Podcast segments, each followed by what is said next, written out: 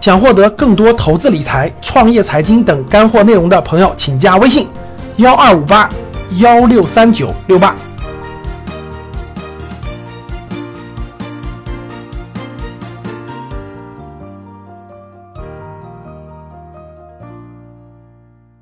当你看到我所看到的世界，你将重新认识整个世界。大家好，那今年五月底啊，上海将有一件大事儿发生。什么事情呢？相信我们很多观众已经知道了，就是迪士尼的主题乐园将在上海开业了。那现在呢是三四月份，迪士尼的门票呢已经开始预售了。所以说，网络上呢关于迪士尼就炒得越来越热，越来越热。那关于这个热点呢，我查了一些资料，啊，我觉得迪士尼这个企业呢。非常的伟大，啊，缔造了一个非常神奇的一个商业帝国。所以呢，我今天呢就围绕着迪士尼的商业模式给大家录两期节目。那有很多财经媒体就评论说，二零一六年的中国经济哈，迪士尼的开源是个非常非常重要的一个标志性事件。为什么标志性事件？标志着中国经济将从房地产拉动型，就像我们传统经济为代表的房地产拉动型。转变成什么大娱乐、大消费拉动型啊？这个比喻真的是很贴切哈，因为大家知道，二零一六年整个整个中国的经济属于一个转型时期，传统行业房地产为代表的越来越越来越不能拉动整个经济的增长了。那以娱乐为代表的、以文化为代表的、以体育为代表的等等新兴的消费行业都在快速蓬勃兴起。正好在这个时候啊，世界最大的。文化娱乐商业帝国的企业来到了中国开业了。那预计是上海迪士尼一年的收入，一年的收入哈将达到三百二十亿人民币，大家都觉得很惊人啊。那为什么说它是迪士尼是世界最大的商业帝国呢？我相信我说完下面的几个关键数据以后，大家也会震惊的。第一。大家现在可以去在百度上啊随便输入迪士尼的这个查一下迪士尼的市值。迪士尼这家公司是美国的上市公司，在二零一六年三月底的时候，我查了一次，这家公司市值是多少呢？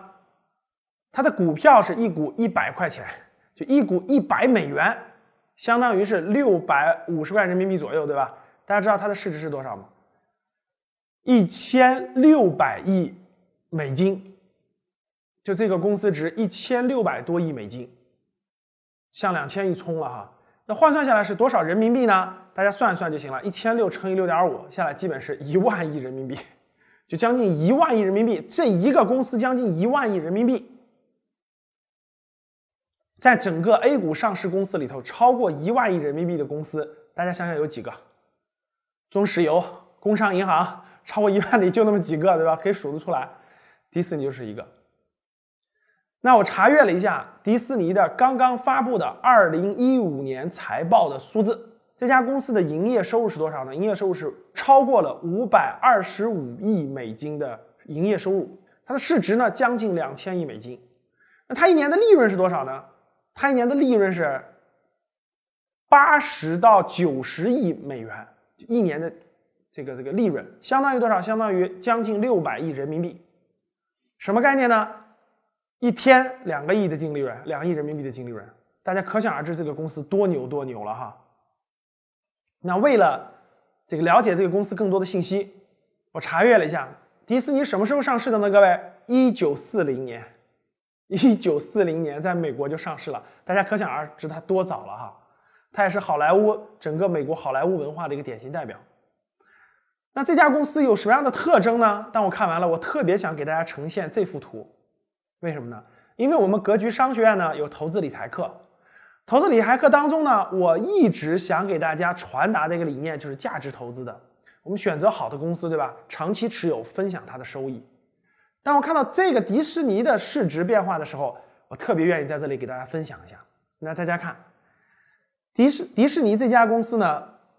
一直以来，那真的就是一个大蓝筹股，是吧？大牛股。我们太早的就不说了哈，一九四零年到一九八零年这个阶段不说了。那我们看一段时间，从一九八零年到二零一四年这么长的时间范围内，三十多年哈，大家看这个公司走的是什么样的曲线哈？那黑色虚线部分呢，是这公司的市值，从一九八零年大家看有多低哈，几乎接近于零了是吧？市值一直涨涨涨涨涨涨涨涨涨，涨到了二零一六年初的将近两千亿市值，最高时候反正现在是一千六百多亿市值，一千六百多亿。那我看了一下数字哈，基本上是从一九八四年到这个二零一六年，是是三十多年的时间涨了一百倍，什么概念呢？如果当时你买了一万美元的呢，现在就是一百万美元；当时买了十万美元的呢，现在就是一千万美元，一百倍的市值。那我们看它的净利润，它的净利润跟它的市值，大家看有密切的关系，大家看到了吧？净利润增长，它的市值就会增长；净利润下滑的时候，它的它的这个这个这个。市值也会下降，随着净利润的不断上涨，大家看它的市值不断增高，这就是非常非常典型的那句话：一个公司的股价短期价格是谁决定的？资金的流动决定的，资金的流出流进它就涨，流出它就降。但是一个公司的股价的长期价格由谁决定的？由公司的业绩决定，由公司业绩决定的。所以迪士尼就是非常典型的代表。大家看，那我查了一下数字，过去。三年时间，迪士尼的股价涨了三倍，市值涨了三倍。过去五年时间，这个股价涨了五倍，市值涨了五倍。那大家再看它的净利润，过去三年，迪士尼的净利润涨了二点三倍，过去五年，迪士尼净利润涨了四倍。大家看非常贴切，大家看最近这三年非常贴切，非常贴切，哎，这就属于是非常好的，我们属于是价值投资的范畴。那好，大家知道了这个公司这么好一个公司，它为什么这么好呢？就衍生到了我们今天跟大家交流的迪士尼的商业模式，因为商业模式决定了这公司。那迪士尼这个公司呢，其实有将近有八十多年的时间了，它创办是一九二三年创办的，创始人叫华特迪斯尼，其实这个公司的名字就是他的名字，就是以这个人的名名字命名的。那为什么我们今天讲的是商业模式呢？因为这个创始人在一九六五六六五年六六年的时候，就这个迪创始人呢，其实已经就是不在人世了。那这个公司后来发展的还是这么好，为什么？它的模式决定。这个公司已经是管理团队在，就是职业经理人在管理了，由职业经理人去管理整个这个公司了。所以，它的商业模式就决定了这个公司的发展。那这个公司的商业模式有什么这个这个这个奇特的地方呢？哈，有什么不一样的地方呢？我觉得这个是最有意思的，也是我们下来想给大家详细解释和详细分享的。迪士尼的商业模式呢，我觉得有两个两大点给大家展开了讲。第一个，迪士尼这家公司到底是卖什么的呢？它通过什么赚钱呢？它的产品是什么呢？其实说来非常有意思啊。就像我们知道的米老鼠、唐老鸭、白雪公主，啊，迪士尼的主题乐园等等的这些，它的产品呢，不仅仅是这些卡通形象人物，也不仅仅是这些电影，也不仅仅是它的主题乐园，其实非常非常非常非常丰富。我相信大家注意过吧？很多孩子的铅笔盒是迪士尼形象的，对不对？很多孩子背的书包是迪士尼的。我们有时候吃的零食的外包装上面有米老鼠的形象，很多衣服上面有米老鼠的米老鼠或者是白雪公主的图案，对吧？包括狮子王的等等很多很多，维尼小熊的。那迪士尼到底靠什么赚钱呢？其实迪士尼商业模式最核心的是叫贩卖快乐。其实这家公司的产品太多太多太多了，待会儿我展开说的时候，大家就发现非常非常多。它的产品其实就是一个核心特点，叫快乐。我卖的就是快乐，只要跟快乐相关的我都有，可以这么说。原来应该是只要是面向孩子童年快乐的东西我都有，现在是连成年人的连成年人的这个跟快乐相关的东西它都有。所以其实他们是一个快乐的，卖的是相快乐相关的产品。我曾经在别的课程当中说过啊，商业的本质最后是发展到后面就是对人性的了解。那迪士尼就是把人性当中的快乐研究的非常非常深刻了。它所有的产品都跟快乐相关，所以做的这么成功。那围绕这个特点，我们延伸到第二点，那他怎么把快乐变现的呢？那他怎么就把快乐就卖给了世界各地的人们，然后把钱就装在了自己的口袋呢？这就叫商业模式，对不对？那我们详细展开。其实这家公司的商业模式确实做的非常非常非常有水平。按我的话说，就是所有进了迪士尼的客户都是重复消费的，就是滚动不断重复消费的。在商业上呢，在经济领域呢，还有几个说法，比如说有的叫做有的叫做利润轮动模式，有的叫做利润乘数模式。不管它叫什么模式，我给大家一解释，大家就明白了。就是一个消费者只要进了我迪士尼迪士尼的体系。你就得花第二次钱、第三次钱、第四次钱、第五次钱。那么好好解释解释哈。那我们就用轮动这个概念来给大家解释迪士尼的商业模式。其实啊，迪士尼这家公司从一九二三年创立，一直到一九三二年，就是很多年的时间，十多年的时间，其实它只有一个商业模式，是什么呢？就创始人呢，华特迪士尼的创始人一直在做什么动画。影片可以叫做动画电影。最开始的时候，大家知道是无声的，就没没有声音的。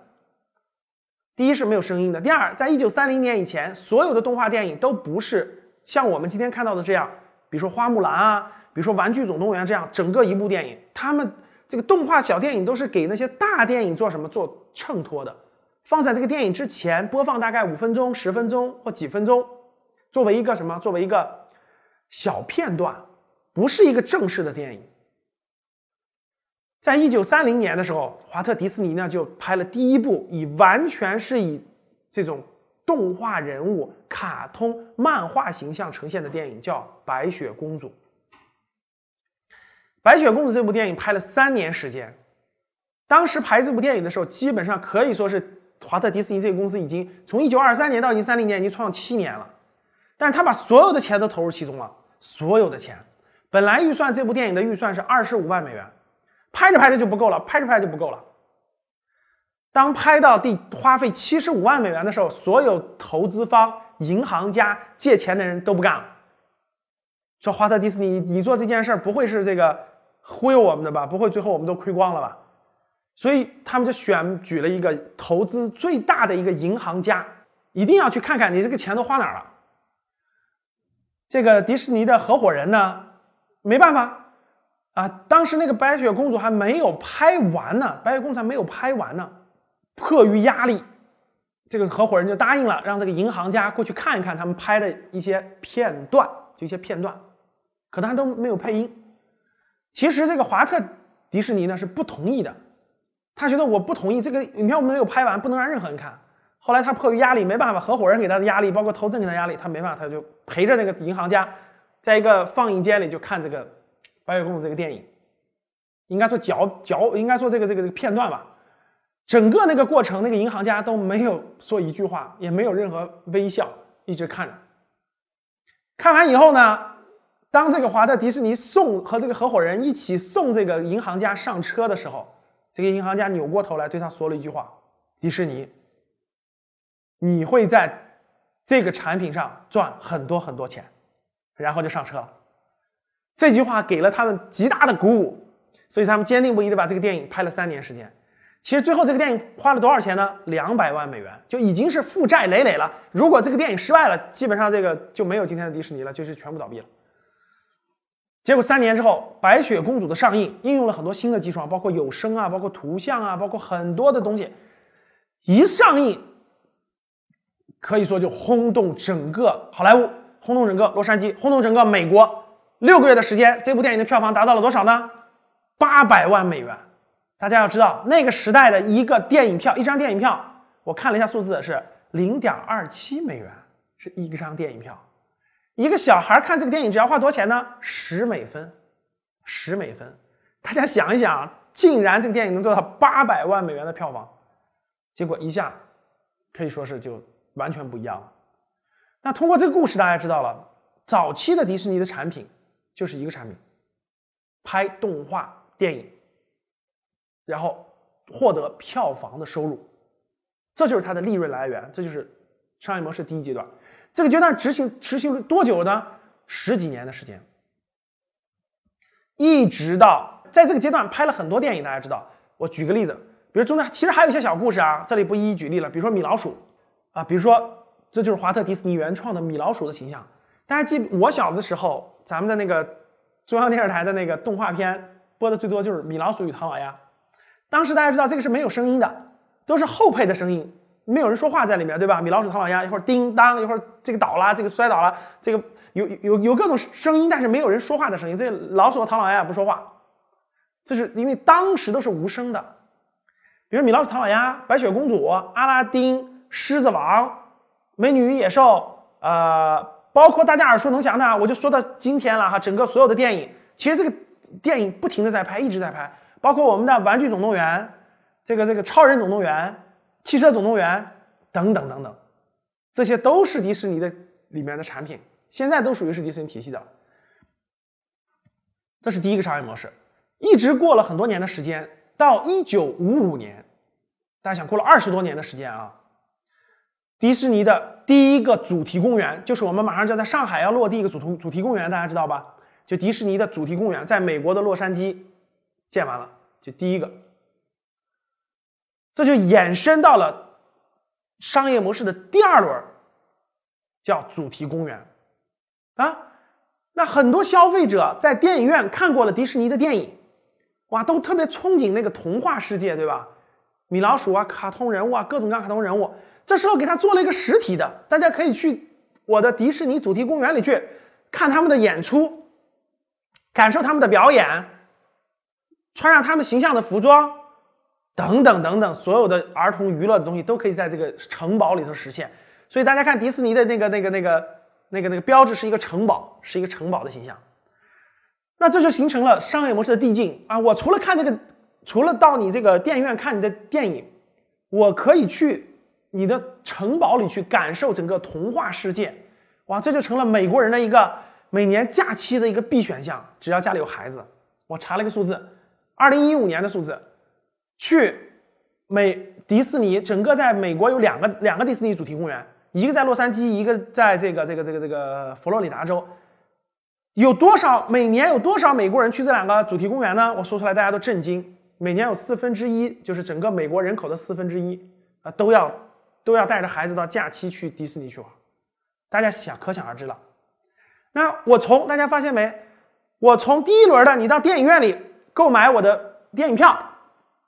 第一次消费，对吧？第一次掏口袋。第二次，带着孩子、带着全家到我的主题公园里去做各种游乐设施，观看各各种表演，吃里面的零食，买门票，买服装，各种纪念品等等。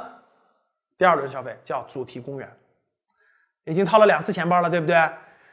那这个去年的数字，啊，去年的数字，整个这个主题公园这个营业收入占到了一百六十多亿美金啊，整个。那现在呢？在全球，主题公园美这个这个迪士尼主题公园连上上海马上要开业的总共有六个，总共六个。美国有两个，一个在洛杉矶，一个在好像叫奥兰多，就那个佛罗里达地区。那第三个开在了日本东京，日本东京。第四个开在了欧法国巴黎，整个辐射欧洲人口。那日本有一亿人口是吧？东京，然后欧洲的人口都去那个巴黎的迪士尼。第一二三四，第五家开在哪儿？香港，就中国香港嘛，辐射的是整个中国。现在第六家上海，我相信去上海更容易了，是吧？很多人都要去的，这个这个主题公园。那经过两轮掏口袋了，能不能继续掏钱呢？到了一九八几年的时候啊，迪士尼的这个特别优秀的职业经理人，在一九八九年经济危机之后。特别优秀的职业经理人就把整个迪士尼的文化做了提炼，除了看电影，除了进主题公园，有大量的人买迪士尼形象的卡通形象的这么多的卡通形象，对不对？他们的什么以他们的卡通形象做了包装，做了装饰的什么产品？所以迪士尼开发了第三大业务模块——品牌消费产品。什么叫品牌消费产品呢？整个迪士尼有七个业务部门在做，其实整个的七个业务部门里头，几乎没有迪士尼自己的生产工厂，没有迪士尼自己开的店面，都是什么授权、品牌授权、知识产权授权。我举七个例子，第一个服装，我相信大家见到过服装的以迪士尼为主题的服装，大家去很多服装商城，对吧？去很多这个机场、高铁站，大家可以看到很多迪士尼主题的玩具、玩具服装店，服装、玩具，这点玩具是最多的，对吧？大家经常可以看到很多家长给孩子买的玩具，家庭里的装饰，比如说大家知道儿童房，儿童的房间里面挂什么画，摆什么东西，跟我们大人一样吗？不一样，对不对？那他摆什么东西呢？可以摆迪士尼形象的东西，床上的，包括是靠垫啊，包括这个这个墙上挂的呀，这都是可以的，啊，这都是可以的。那再比如食品，有很多小包装的食品上面印着迪士尼的形象，对吧？包括文具，大家知道笔呀，大家知道有什么？有的铅笔上面整个是小米老鼠的形象，比如铅笔盒、书包，对吧？书皮儿、出版物。连环画、杂志、电子产品，比如说我们手机壳，对吧？MP3 外面这种形象，等等等等，非常的丰富。那这块儿，其实大家在你身边的人哈，家里身边随便翻一翻，可能就会发现迪士尼形象的产品。这是第三个模块，这个模块一年的销售额占到了多少呢？将近六十亿美金，就六十亿美金的品牌消费品的。在中国现在基本有三千多家这种零售终端，就是卖迪士尼产品的。好，那我们讲完了第三轮了啊，从电影到主题公园到品牌消费品，那消费者已经掏了第三次钱包了，对不对？买了各种各样的纪念品，在机场什么的，还有没有第四个呢？当然有。预知详情，请听下回分解，是吧？我们下我们下一集继续给大家讲迪士尼的商业模式，我们看看还有没有更高深的赚钱方法。好。那这期就到这儿，我们下期见。想获得更多投资理财、创业、财经等干货内容的朋友们，请加微信幺二五八幺六三九六八及我们的 QQ 交流群六九三八八三八五六九三八八三八五。